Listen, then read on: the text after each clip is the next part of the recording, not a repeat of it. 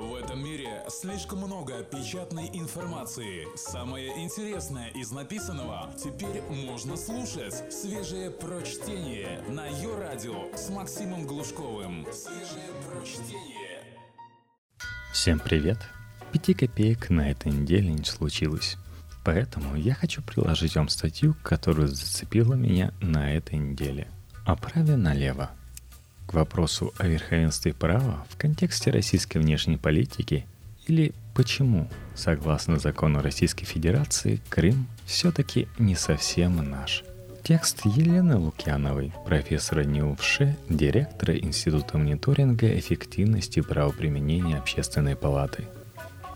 К сожалению, в истории обычно остается приговор истории, а не приговор права – тем важнее вовремя проанализировать события на предмет их правовой чистоты, чтобы в обстоятельствах другой правовой реальности дать возможность потомкам войти не в закрытую, а в только полуприкрытую дверь нового международного доверия.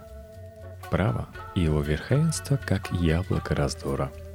Комментируя высказывание президента России Владимира Путина по поводу Украины, президент США Барак Обама сказал – президента Путина, вероятно, другой набор юристов. Может быть, у него другой набор интерпретаций. Надо сказать, что Обама был весьма деликатен. Канцлер ФРГ Ангела Меркель высказалась жестче. Россия во время кризиса на Украине действовала по закону джунглей, актуальному для 19-20 веков. Что это? Нападки геополитических конкурентов, стремящихся к мировому господству? Или дело действительно вправе? Российские юристы действительно иначе, нежели их европейские и американские коллеги, понимают право.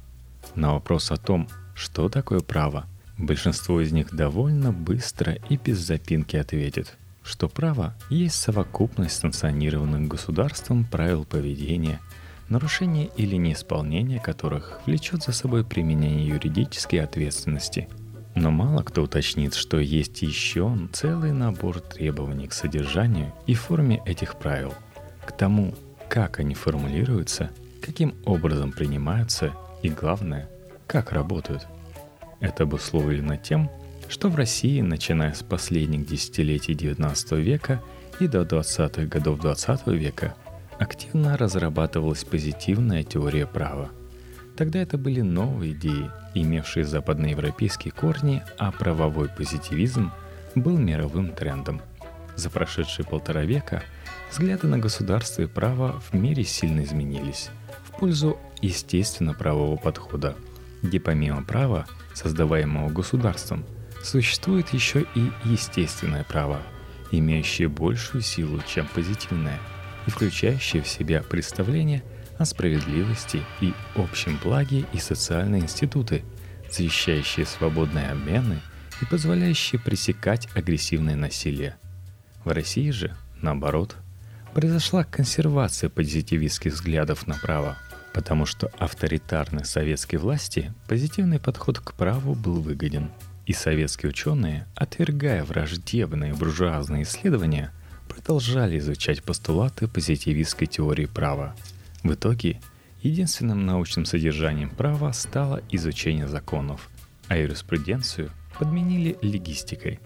По наследству от СССР традиции юридического позитивизма образца столетней давности перешли к современной России как господствующее направление в науке.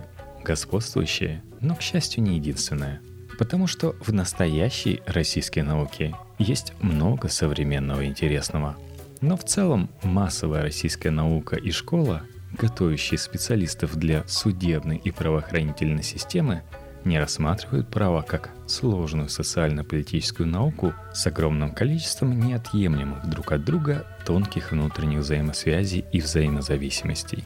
Противоречиво сама себе массовая российская юриспруденция декларирует, что материальным источником права является жизнь, но при этом единственными и достоверными источниками считают формальные, в отличие от англичан, которые давно уже не употребляют слово «право» в чистом виде. У них в юридическом дискурсе оно называется «law and morality» – «право и мораль». Присоединение России в 1998 году к Европейской конвенции о защите прав человека и основных свобод одномоментно внесли в официальную юридическую лексику огромное количество новых, несвойственных ей раньше понятий. Самым сложным для российского восприятия оказался термин «верховенство права». Его попытались перевести дословно, и получилось «верховенство закона», потому что словосочетание «rule of law», которым в английском языке обозначается «верховенство права», при не слишком качественном переводе переводится на русский одинаково и как верховенство права, и как верховенство закона. Но в английском law означает скорее не форму и не текст нормативного правового акта, принятого парламентом или некой бездумной думой, а некое особое правовое предписание, отличающееся высшим смыслом, что не совсем соответствует русскому слову «закон» с формальной точки зрения.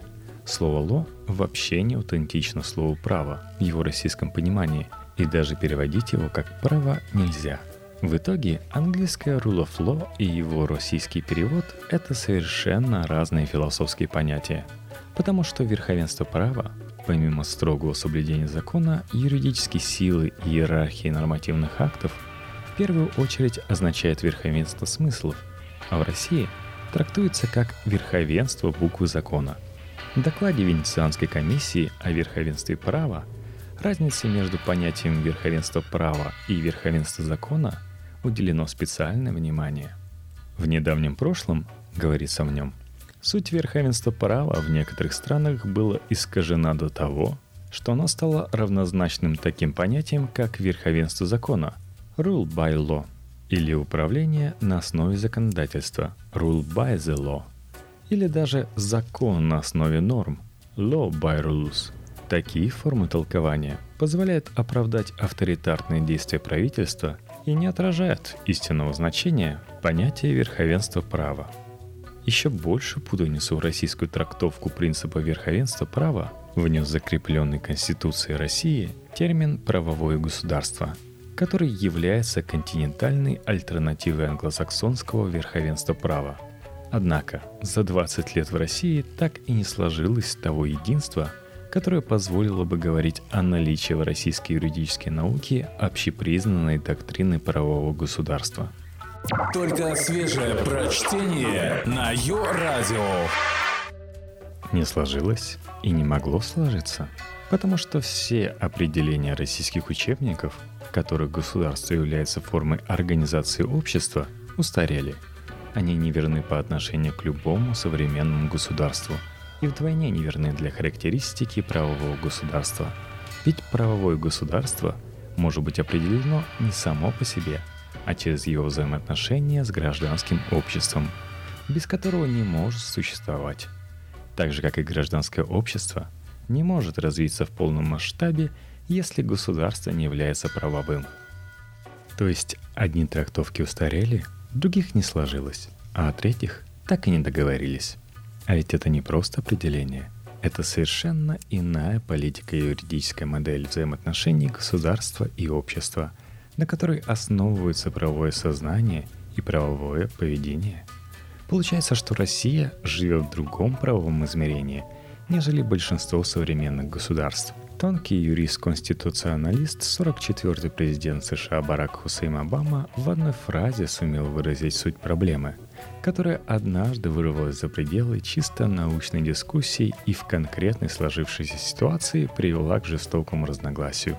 Говоря об одном и том же, мы вкладываем в то, о чем говорим, совершенно разный смысл, и поэтому не понимаем друг друга. Юристы в России тоже отличаются от своих зарубежных коллег. Конечно, не все. В моей стране много высокопрофессиональных независимых экспертов в области права, но они, как правило, отстранены от принятия государственно властных решений, потому что в течение 20 лет государство отбирало для себя таких юридических исполнителей, которые были ему удобны.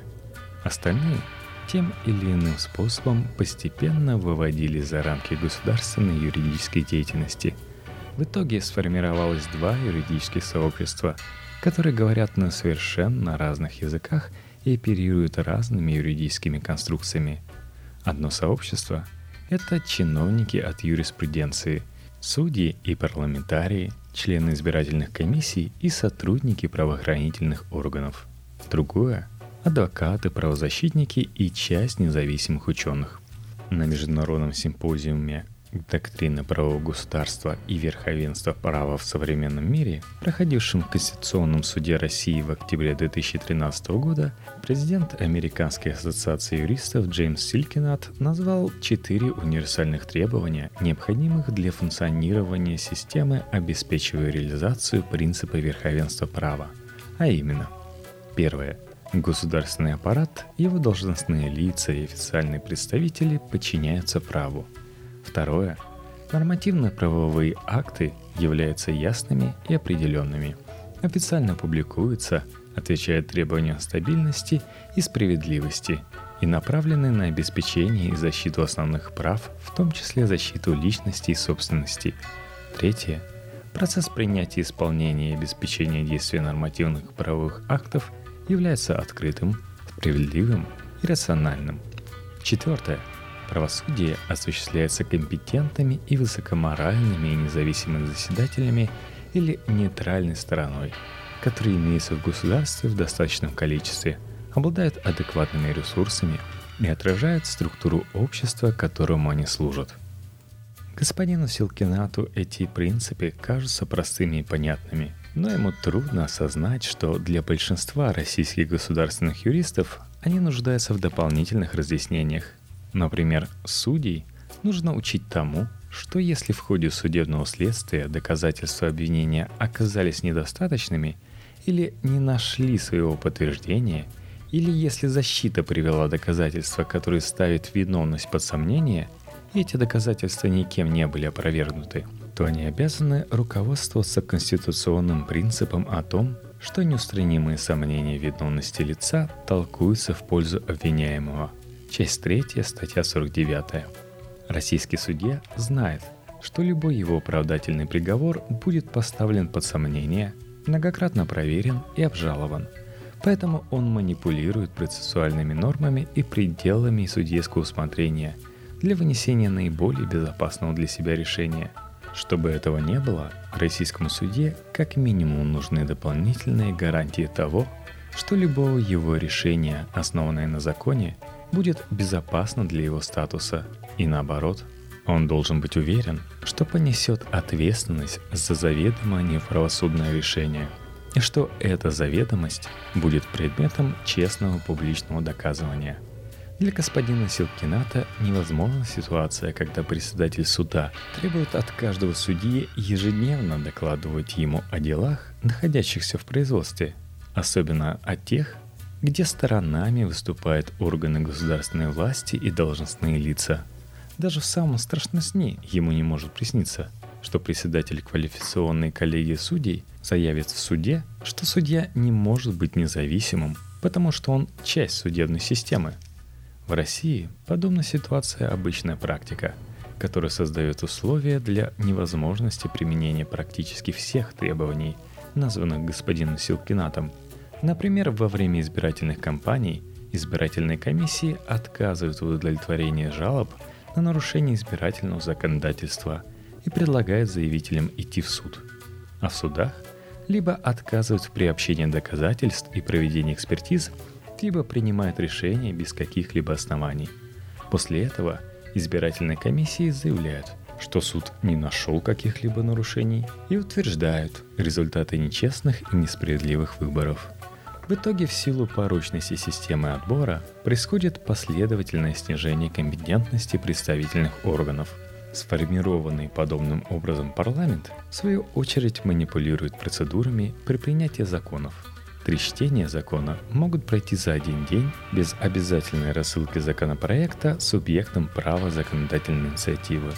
Бывают случаи, когда вступление закона в силу определяется раньше предельно возможного – и приурочиваются к специальной дате, если это необходимо для реализации определенной политической цели. В такой процедуре нельзя обеспечить ясности, определенности, стабильности и справедливости нормативных правовых актов, как непременного условия реализации принципа верховенства права. Поэтому, естественно, самой неработающей нормой Конституции России – является запрет на издание законов, отменяющих или умаляющих права и свободы человека и гражданина. Часть 2, статья 55. Президент Федеральной палаты адвокатов России Евгений Семеняка утверждает, если в Европе под властью каждой страны стоят органы Евросоюза, его стандарты и принципы, то в России последний оплот защиты Конституции – Конституционный суд. А судья Конституционного суда профессор Николай Бондарь уверен, что КС является соавтором российской доктрины верховенства права.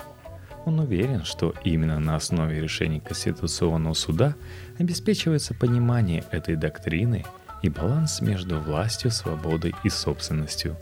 Председатель Конституционного суда Валерий Зорькин в течение ряда лет был членом Европейской Венецианской комиссии за демократию через право и покинул ее лишь потому, что на заседаниях комиссии ему все чаще приходилось высказываться о содержании правовых норм, которые затем попадают на рассмотрение суда, а это запрещено законом. Может, хотя бы этот суд в России не действует по общему шаблону?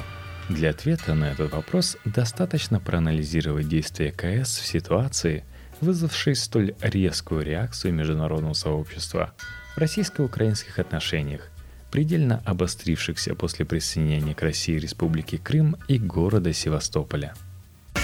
Свежие прочтение. Максим Глушков. Ее радио. Верховенство права и Крым – Анализируя крымскую ситуацию 2014 года, мы вынуждены оговориться. Елену Лукьянову трудно обвинить в крымофобии. Все последние 20 лет она читала лекции о статусе территорий, тяготеющих к России, в том числе о статусе Республики Крым. Все эти годы, будучи руководителем научной экспертной группы по этим территориям, писала и говорила о том, что Крым требует большей гибкости со стороны украинских властей – и настойчивости со стороны российских политиков. Еще в 1992 году Верховный Совет России считал необходимым урегулированием вопроса о Крыме путем межгосударственных переговоров России и Украины с участием Крыма. В связи с проведением 25 июня 1995 года общекрымского референдума Государственная Дума предлагала правительству Российской Федерации предпринять необходимые шаги для активизации переговорного процесса с Украиной. Но ей, как и многим, крайне понравилось то, как произошло присоединение Крыма к России в 2014 году. Почему вдруг сейчас? Ведь референдум в Крыму проходил не первый раз. 22 года молчали, а потом за 23 дня присоединили. Почему только Крым? Ведь еще в сентябре 2006 аналогичный референдум прошел в Приднестровской Молдавской Республике – на которой 97,1% избирателей проголосовали за присоединение к России. В итоге присоединение Крыма поставило под угрозу всю европейскую политику после Ялтинской конференции 1945 года, создало опасный прецедент государственного самопровозглашения, уже примененный в Восточной Украине, и больно ударило по экономике России – для ответа на все эти «почему» достаточно процитировать мнение выпускницы факультета международных отношений с ПБГУ и МГИМО, небезвестной российской журналистки Ксении Собчак. Правда состоит в том, что российская внешняя политика на Украине была оглушительно провалена, и вместо дипломатических решений в ход пошло политическое мародерство – можно было бы даже забыть про нравственность. Ее в политике любого государства всегда меньше, чем расчета – но ведь те экономические последствия, которые мы все на себе испытаем в ближайшие годы, будут ощутимы для каждого россиянина. В итоге оказывается, что наше государство совершило осуждаемый международным сообществом беспрецедентный политический акт, еще и без выгоды, а с ущербным для своей экономики. Крым должен был стать частью России, но эту историческую несправедливость нужно было решать годами переговоров с Украиной – выстраиванием отношений, дипломатическими торгами, а не воровать канделябр из горящего соседского дома, пусть даже этот канделябр был подарен вами по пьяни. Но вы. На самом деле все произошедшее абсолютно вписывается в контекст общеправовой российской парадигмы. Именно присоединение Крыма к России является классическим примером нарушения принципа верховенства права путем интерпретации смыслов и манипуляции процедурами – Особую роль в этой истории сыграл Конституционный суд. Выполняя одно из центральных действий, предусмотренных законодательством при принятии части иностранного государства в свой состав, проверку на соответствие не вступившего в силу международного договора Конституции, он как минимум 8 раз нарушил свои собственные процедуры и интерпретировал положение закона. Итак, что же произошло? Для того, чтобы понять, нужно восстановить хронику событий. По сообщениям информационных агентств, в ночь с 26 на 27 февраля 2014 года группой неизвестных лиц было захвачено здание Верховного Совета и Совета министров Автономной Республики Крым. Далее АРК. Над зданием были подняты российские флаги. 27 февраля было прекращено сухопутное сообщение между Крымом и материковой Украиной – в этот же день Верховный Совет АРК объявил о проведении референдума о статусе автономии и расширении ее полномочий. Голосование было запланировано на 25 мая 2014 года. Тогда еще вопрос, вынесенный на референдум, не содержал положений о нарушении территориальной целостности Украины.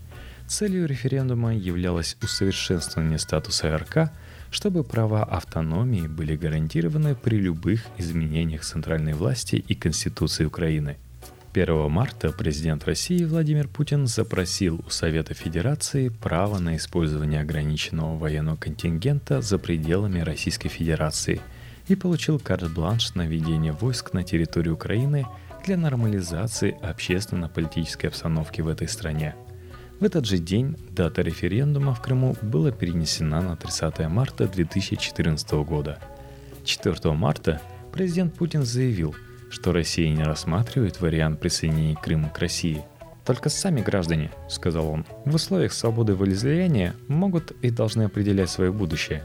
6 марта власти АРК и города Севастополя объявили об изменении формулировки вопроса референдума и о переносе голосования на 16 марта – Референдум был проведен на назначенный день.